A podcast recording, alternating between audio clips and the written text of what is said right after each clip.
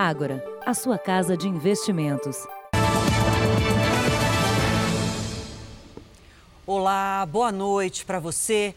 Para a Polícia de São Paulo, não há dúvidas no caso do carro carbonizado. A filha Ana Flávia Gonçalves participou da morte do pai, da mãe e do irmão. Ainda segundo as investigações, o crime teve a participação também da namorada dela e de pelo menos mais uma pessoa. Segunda-feira, seis da tarde. O carro de Ana Flávia Gonçalves chega ao condomínio onde moram os pais e o irmão dela. Oito da noite. Karina Ramos, namorada dela, é vista na portaria inquieta. Apesar do calor, ela usa capuz e é flagrada várias vezes andando pelo local. Às 10 da noite, o veículo da mãe chega. E pouco depois da uma da madrugada, a câmera de segurança registra o carro de Ana Flávia e, em seguida, o da família dela saindo do condomínio. Na mesma madrugada, os corpos do pai de Ana Flávia, o comerciante Romuyuki Gonçalves, da mãe dela, Flaviana, e do irmão Juan, de 15 anos, foram encontrados carbonizados dentro do carro. Ana Flávia e a namorada Karina já são consideradas suspeitas. Todos os indícios apontam da participação das duas. Então, é, essa é a linha de investigação. Elas estão presas e disseram que os pais e o irmão saíram para pagar um agiota. Mas, segundo os delegados, os depoimentos tinham contradições. Elas não sabiam explicar o sangue na casa e nas roupas de Ana Flávia. O casal e o filho morreram com pancadas na cabeça. Na residência, sem sinais de arrombamento, os cômodos estavam revirados. Foram levados dinheiro e joias. Uma testemunha foi decisiva para desmentir a versão de Ana Flávia e Karina, que afirmaram estar sozinhas na casa com a família. A pessoa que está sob proteção teria visto um homem na garagem carregando e colocando volumes pesados dentro dos carros. A polícia ainda investiga a participação de outras pessoas no crime. Familiares dizem que o pai tinha um relacionamento difícil com Ana Flávia. Pelo relacionamento homoafetivo, o pai ele não aceitava muito, ele tinha um, uma reticência nesse sentido. Mas estava havendo uma certa aproximação entre eles. Os corpos do pai, da mãe e do filho foram enterrados hoje. Veja agora outros destaques do dia. Organização Mundial da Saúde diz que coronavírus é emergência mundial. Presidente Bolsonaro anuncia ajuda para estados atingidos pela chuva. Na série especial, os homens que trabalham na região campeã de roubos de carga.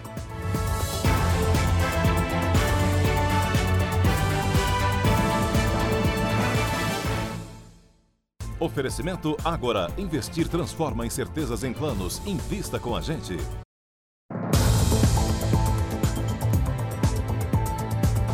Uma facção criminosa brasileira está usando a tecnologia para monitorar os pontos de tráfico de drogas. Os chefes mandam inspetores para gravar vídeos sobre o funcionamento das chamadas biqueiras. O material é enviado à cúpula da quadrilha por mensagem em tempo real. Os vídeos mostram que tudo é organizado como numa empresa comum. A reportagem exclusiva é de Fábio Menegatti e Tony Chastinet.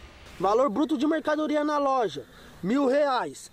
Três horas da tarde, loja, cinco, campana, posicionado, todos os itens na loja, sacola, cheia.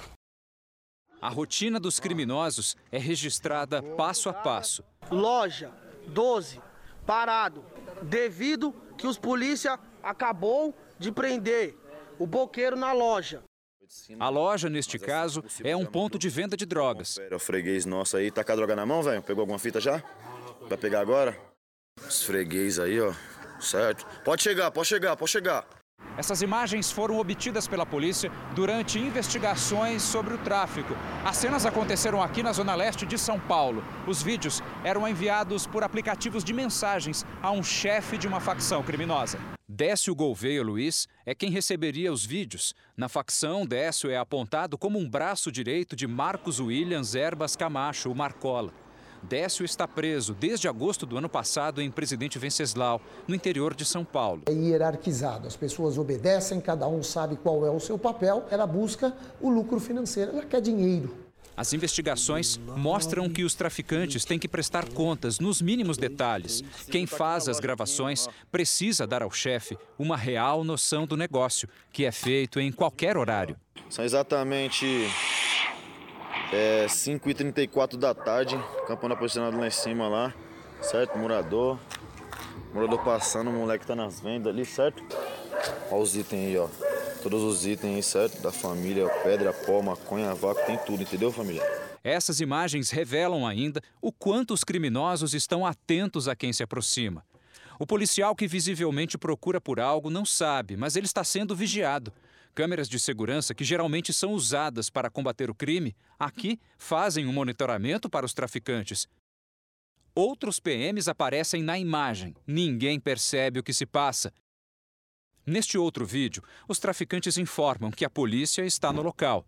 Para isso, usam de uma gíria própria. Vai, loja 19 aí, entendeu, mano? Moiado. Quem fica no ponto de drogas tem a obrigação de justificar quando cai o faturamento e por que isso acontece. Uma boa noite para nós aí, certo, mano?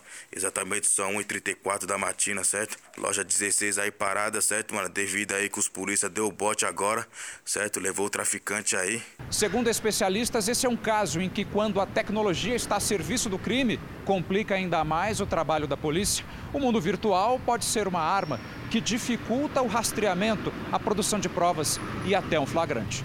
Porque aquela gravação, se for levada pelo indivíduo representante da organização criminosa, embora quem fica e é preso não tem mais as provas da contabilidade do crime.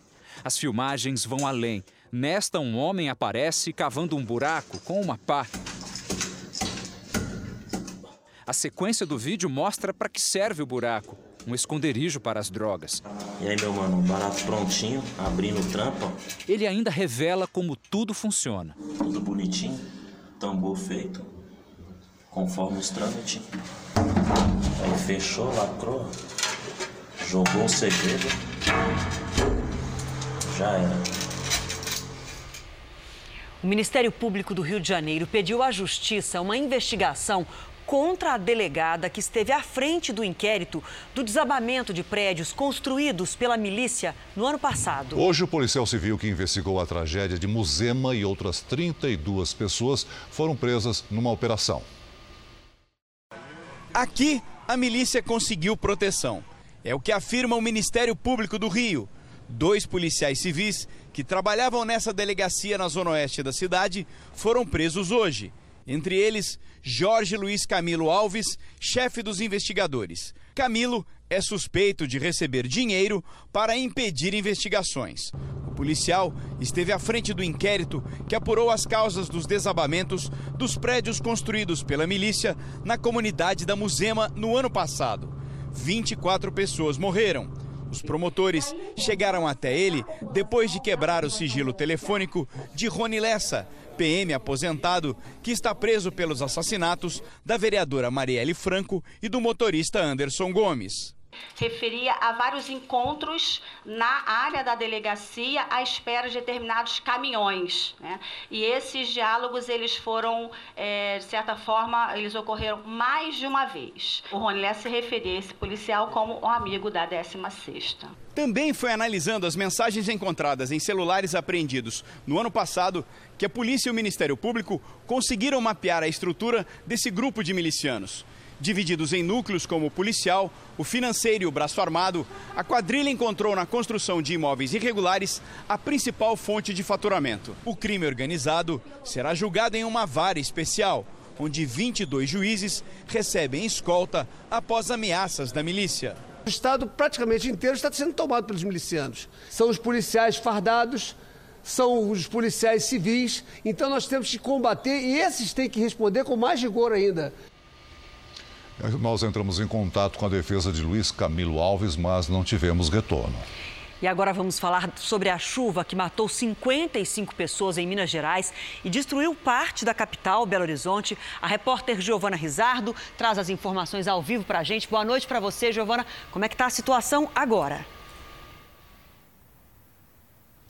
Oi, boa noite, Adriana. Boa noite, Celso. Boa noite a todos. Situação complicada para muita gente. Nossa equipe está aqui na Vila Paris e a gente mostra ao vivo para vocês a situação de vários carros que ainda estão atolados por aqui, estão presos no meio da lama e da água. No estado, são 157 cidades monitoradas pela Defesa Civil do Estado de Minas Gerais. São quase 54 mil pessoas que foram atingidas pelas chuvas. Uma pessoa ainda continua desaparecida. A boa notícia é que hoje aqui na capital não choveu, mas por outro lado foi um dia de verificar estragos, prejuízos, tentar limpar a sujeira, que não é pouco não. A lama virou poeira em algumas regiões e por isso os funcionários da prefeitura estão trabalhando com máscaras para retirar os entulhos. Em abrigos tem 8 mil pessoas que estão esperando por uma solução e que perderam muita coisa, quase tudo, como o seu Ronaldo, que eu conheci hoje à tarde e a gente vê agora na reportagem.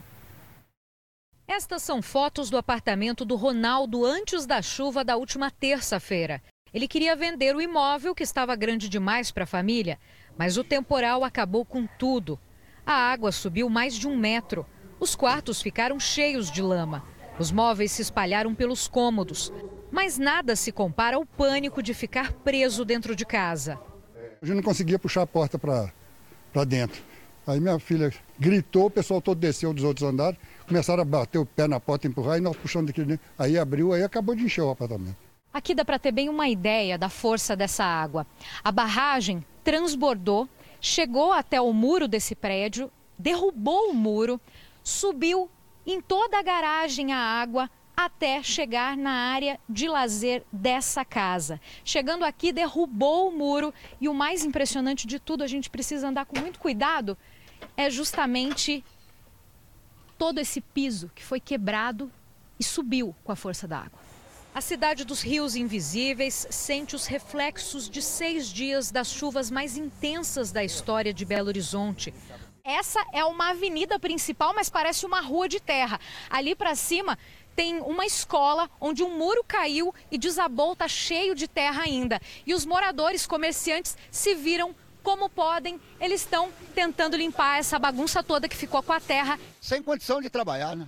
A chuva deu uma trégua e a lama seca cobre carros pelas ruas. Tem poeira por toda parte. Móveis perdidos no temporal se acumulam nas caçambas. Depois seguem para encher os lixões. Não tem preço um negócio desse. Foi 40 anos mudando móvel, mudando estrutura do apartamento e fazendo essas modificações. A Organização Mundial de Saúde decretou estado de emergência de saúde mundial por causa do surto de coronavírus. Nós vamos ao vivo até Tóquio com a correspondente Cíntia Godoy. Bom dia, Cíntia. O que muda agora no combate à doença, hein? Oi, Celso, Adriana, boa noite a todos. Agora a OMS vai passar uma lista de restrições e recomendações para os países afetados pela doença, mas ainda não há motivo para limitar viagens e o comércio. Os números também foram atualizados pela Organização Mundial da Saúde. Até o momento, são mais de 7.700 infectados pelo vírus, mais de 200 mortos na China e 98 casos foram registrados fora do território chinês em 18 países. A maior preocupação é o vírus se espalhar por países com sistemas de saúde menos desenvolvidos. Enquanto isso, os Estados Unidos confirmaram o primeiro caso de transmissão da doença de pessoa para pessoa em solo americano. Adriana, Celso. Obrigado, Cíntia. Obrigada. E a Itália é o primeiro país a suspender voos que têm como origem ou destino a China. A medida aconteceu depois que dois casos de coronavírus foram confirmados no país. Também na Itália, um cruzeiro com 7 mil pessoas a bordo ficou atracado em um porto ao norte de Roma por causa da suspeita de uma passageira com coronavírus. A chinesa, de 54 anos, está em uma cabine isolada junto com um companheiro de viagem. Testes foram feitos para confirmar se ela está realmente com coronavírus, mas o resultado foi negativo. Segundo o Ministério da Saúde, o Brasil tem nesse momento nove casos suspeitos de infecção pelo coronavírus que se espalham por seis estados. No Aeroporto Internacional de São Paulo, a Anvisa começou hoje um novo procedimento para os voos que vêm da Ásia, principalmente da China. A doença pode ser transmitida pelo ar ou pelo contato físico. Num único dia, no aeroporto de Guarulhos, quatro voos com passageiros que chegam da China. Essa porta de desembarque é hoje o maior foco de preocupação das autoridades sanitárias brasileiras. Técnicos da Anvisa fazem o um monitoramento com as tripulações, que são obrigadas a emitir um aviso sonoro ainda no avião. Se ele relatar que, que passou mal, que teve algum sintoma, a gente já está com o pessoal do próprio posto médico aqui do aeroporto. Eles fazem uma avaliação clínica, se for o caso, encaminha para o posto médico. E se for enquadrado numa situação de caso suspeito, então a gente faz o um encaminhamento para o hospital de referência. O viajante que chega da Ásia com febre, tosse e outras complicações respiratórias deve ser encaminhado para uma unidade de saúde. Brasileiros que estavam em voos provenientes da China chegaram preocupados e com máscaras. Ah, dá muito medo. Tem bastante gente, bastante chinês, né? Então a gente fica um pouco preocupado. Se você for ver, todo mundo está usando máscara. Aqui na cidade de São Paulo, até agora, três casos são tratados como suspeitos de contaminação pelo coronavírus. Segundo a Secretaria de Saúde, são duas crianças e um homem que seguem estáveis e em isolamento domiciliar. Os técnicos da área dizem que não há motivos para pânico e que só em casos bem específicos as pessoas devem procurar os postos de saúde para confirmar se há mesmo a contaminação. O governo chinês com certeza está tomando todas as medidas necessárias, já fecharam algumas fronteiras, não é? Então agora cabe a nós, aqui no Brasil, realizar as ações de vigilância e as medidas de contenção. A seguir, o presidente Bolsonaro sobrevoa a área destruída pelas chuvas. Na reportagem especial sobre as estradas, a guerra tecnológica entre os ladrões de carga e as empresas de segurança.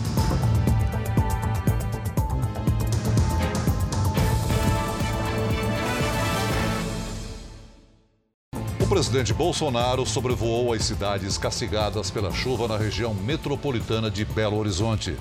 Presidente desembarcou em Confins, acompanhado de sete ministros. Ele foi recebido pelo governador de Minas Gerais, Romeu Zema, e por Alexandre Calil, prefeito de Belo Horizonte, além de prefeitos da região. Com um helicóptero do Exército, Bolsonaro e Zema sobrevoaram as regiões afetadas pela chuva. O presidente anunciou a liberação de quase 900 milhões de reais para Minas Gerais, Espírito Santo e Rio de Janeiro. Então estamos trabalhando é, ombro a ombro para buscar então mitigar os problemas é, ocorridos com essa catástrofe que aconteceu nos últimos dias. Para terem acesso ao dinheiro, os municípios vão precisar apresentar um plano de recuperação das áreas afetadas. O Ministério do Desenvolvimento Regional anunciou que vai fazer uma força-tarefa para analisar os pedidos e liberar o dinheiro o mais rápido possível. No total, já são 123 municípios com reconhecimento federal da situação de emergência e do estado de calamidade.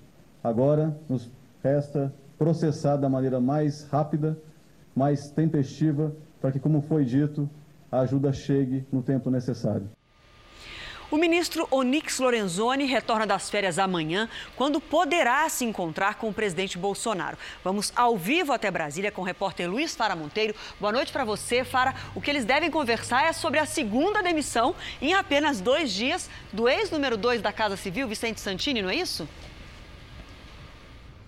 É verdade, Adriana, é isso mesmo. Boa noite. Hoje, o presidente anunciou que iria barrar a nomeação de Santini como assessor de relacionamento externo da Casa Civil. Um dia antes, Santini, que era secretário executivo da pasta, havia sido demitido por voar em um avião da FAB para a Índia praticamente vazio. O caso desgastou a relação de Bolsonaro com o ministro Onix Lorenzoni. Também hoje, o presidente anunciou a exoneração de Fernando Moura, um dos responsáveis pela recontratação de Santini, e transferiu da Casa Civil para o Ministério da Economia o programa de parceria de investimentos com o setor privado. De Brasília, Luiz Fara Monteiro. Obrigada, Fara. O Ministério da Justiça lançou hoje a lista dos criminosos mais procurados do país. Foram incluídas pessoas com mandados de prisão pendentes, envolvimento em crimes graves e violentos e participação em organização criminosa. No site do Ministério da Justiça é possível acessar a lista que até agora tem 26 nomes. São indivíduos extremamente perigosos, né? todos eles com mandados de prisão. Alguns deles, inclusive, não se exclui a possibilidade. Não é, é muito difícil é, poder afirmar isso com precisão, que estejam foragidos em, no exterior. Com a lista, o governo quer reduzir a impunidade em todo o país. As denúncias podem ser feitas de forma anônima pelo site do Ministério da Justiça ou pelos telefones 190 e Disque Denúncia em cada estado. Veja a seguir as causas do caos provocado pela chuva em Minas Gerais. Reconstrução pode levar anos. E hoje na Record TV tem a estreia do programa Em Nome da Justiça, com histórias marcantes de pessoas honestas que acabaram presas e condenadas.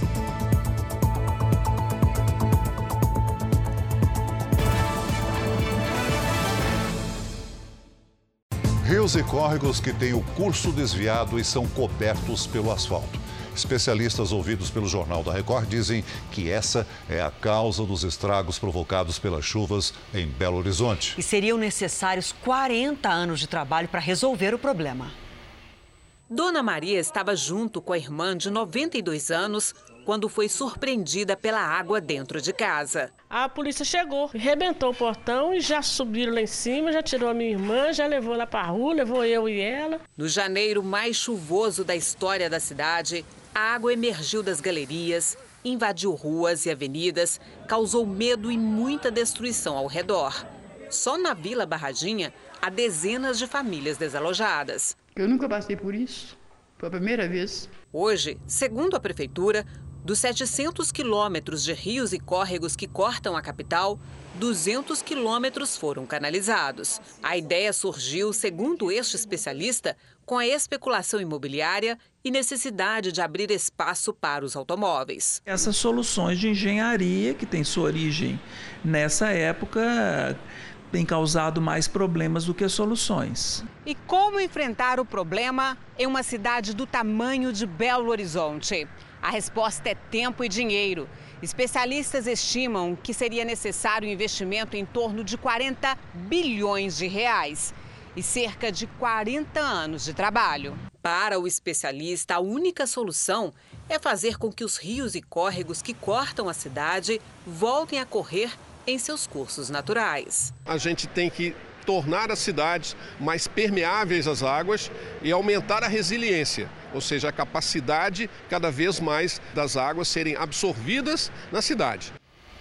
A chuva diminuiu no Sudeste, mas as pancadas de verão provocaram estragos. Lidiane, boa noite para você. Temos alertas para amanhã, não é isso? Temos sim, inclusive para as próximas horas, viu, Adriana? Boa noite para todo mundo. Os alertas valem para o Vale do Paraíba, sul de Minas, região metropolitana de São Paulo e divisa com Mato Grosso do Sul. Mais cedo, um temporal de apenas 20 minutos em Bauru, interior de São Paulo, transformou ruas e avenidas em rios com correnteza muito forte. Agora, Lidiane, todo mundo assustado justamente com essa situação, temporais muito intensos. Por que isso? Tem uma explicação, Adriana. Por causa de um fenômeno chamado de zona de convergência do Atlântico Sul. Que é isso? Isso acontece quando há circulação de ventos em diferentes direções, altitudes e regiões. É um raio-x do que acontece neste momento. Temos um forte fluxo de ar sobre a Bolívia, a região nordeste do Brasil, outro no sudeste e, por fim, um que corta o sul. Essa movimentação toda se encaixa numa grande engrenagem que distribui umidade.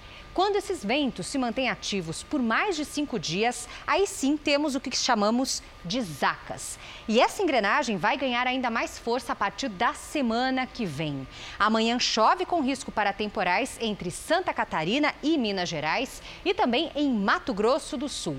A chuva vai ser volumosa entre o Rio Grande do Norte e o Amapá. De Roraima a Goiás, chuva rápida com trovoadas. Faz sol do Espírito Santo até o Piauí.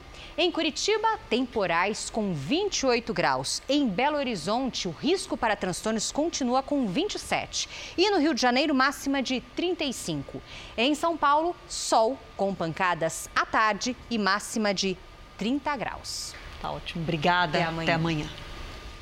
Estreia na próxima quarta um dos realities mais aguardados da TV, a nova temporada do Troca de Esposas foi apresentada à imprensa nesta tarde em São Paulo. A experiência da esposa ou do marido começa quando um deles sai de casa e troca de família. São oito dias de um intenso desafio e tudo acompanhado de perto pelas equipes de produção. Pela segunda vez, o comando do Troca de Esposas é de Ticiane Pinheiro. Eles começam a ver o que eles podem mudar até dentro da casa deles, né? Por que, que o marido não pode ajudar a mulher? Ou por que a mulher não pode ajudar o marido? Por que, que as crianças não podem ajudar também na casa? Então, isso é muito legal. A versão brasileira da atração Wife Swap já foi produzida em mais de 20 países e coleciona prêmios.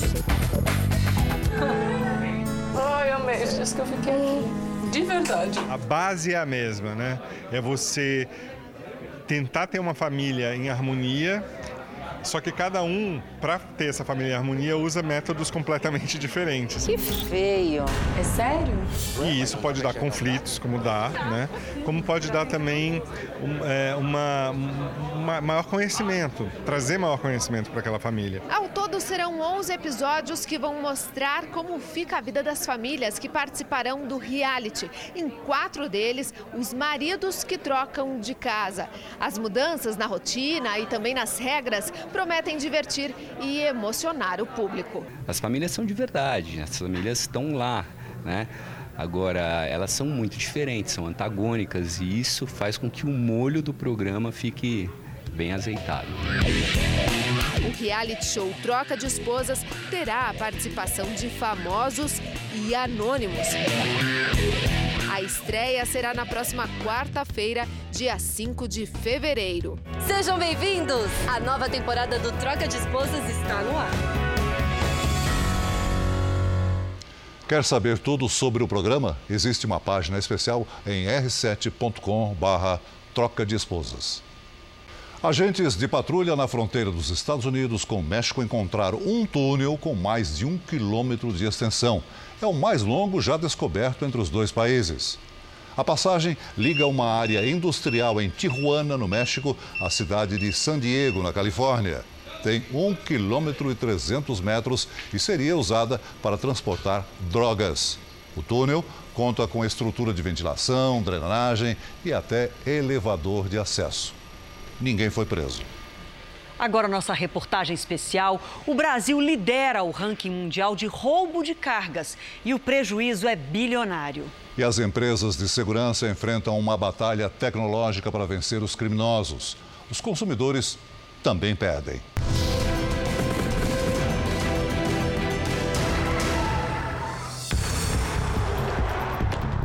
Um tipo de crime que movimenta valores astronômicos das quadrilhas cada vez mais especializadas em roubos de carga nas estradas e que deixam traumas graves nas principais vítimas, os caminhoneiros. Abriu a porta, entrou, aí me jogou para cima da cama, mandou ficar de bruxo para não olhar para a cara dele e o tempo todo aquela pressão: vou funcionar o carro, se o carro bloquear, eu vou lhe matar. O baiano Valério foi surpreendido perto do Porto de Santos. Ele ficou 11 horas rendido até que os criminosos conseguissem descarregar o caminhão que ele dirigia. Você perder tudo ali. Me deixaram com a roupa do corpo, descalço, só com a bermuda e a camisa. Tá emocionado sem agora? sem nada. Só de lembrar, né? É uma situação que eu não desejo nem pro meu pior inimigo. Só no ano passado, estima-se que as quadrilhas de roubo de carga tenham provocado um prejuízo de 1 bilhão e 400 milhões de reais. 85% dos roubos aconteceram na região sudeste, principalmente no estado do Rio de Janeiro. Esse é um momento de grande emoção para o Toninho caminhoneiro. Um dia depois dele ficar sob a mira das armas dos assaltantes do Rio de Janeiro, agora ele conseguiu chegar em segurança em São Paulo e reencontra a família. Recebe o carinho do filho, também da esposa.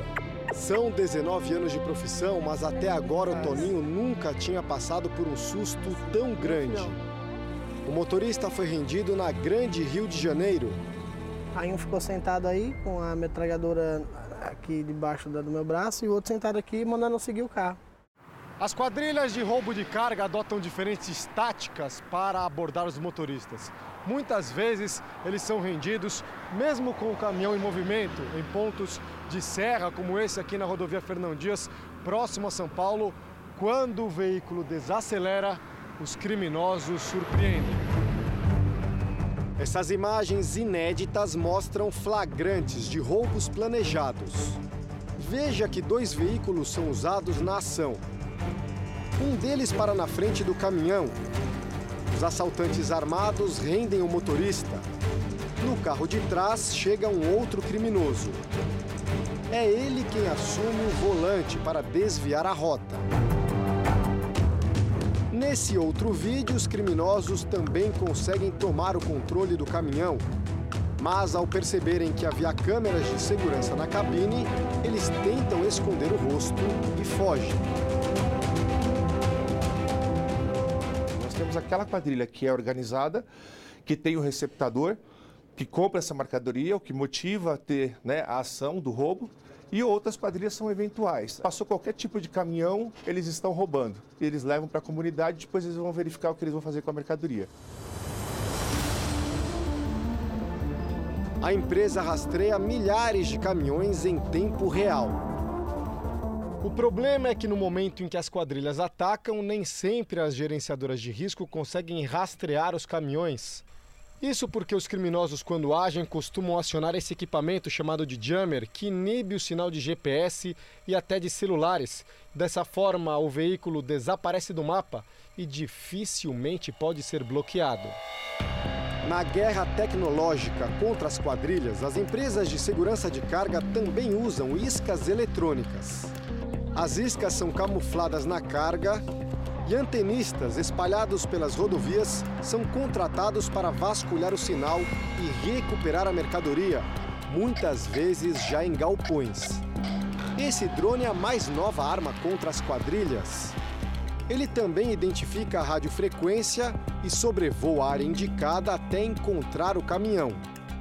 Esse aqui é o caminhão que teoricamente teria sido roubado. Exatamente. Nesse momento, carros de pronta resposta são enviados para neutralizar o roubo. Mas, claro, tudo isso tem um custo que chega para o consumidor final. Parece muito. Nem países que sofrem com guerras e conflitos constantes têm números tão relevantes no que diz respeito a roubo e furtos de carga como o Brasil. Com esse cenário assustador, muitos caminhoneiros trabalham sob constante pânico. Se tivesse opção, mudava depois disso? Mudava. Mudava, assim, porque ficar mais perto da família, né? Então mudava. Mas hoje não tem como.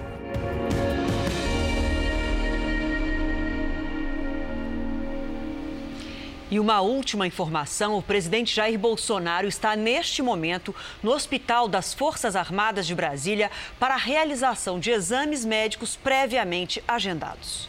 O Jornal da Record termina aqui. A edição de hoje na íntegra e também a nossa versão em podcast estão no Play Plus e em todas as nossas plataformas digitais. Fique agora com a novela Amor Sem Igual e às 10h30 da noite estreia Em Nome da Justiça. O programa vai mostrar histórias de inocentes que acabaram presos e condenados. Boa noite e até amanhã. Boa noite, até amanhã.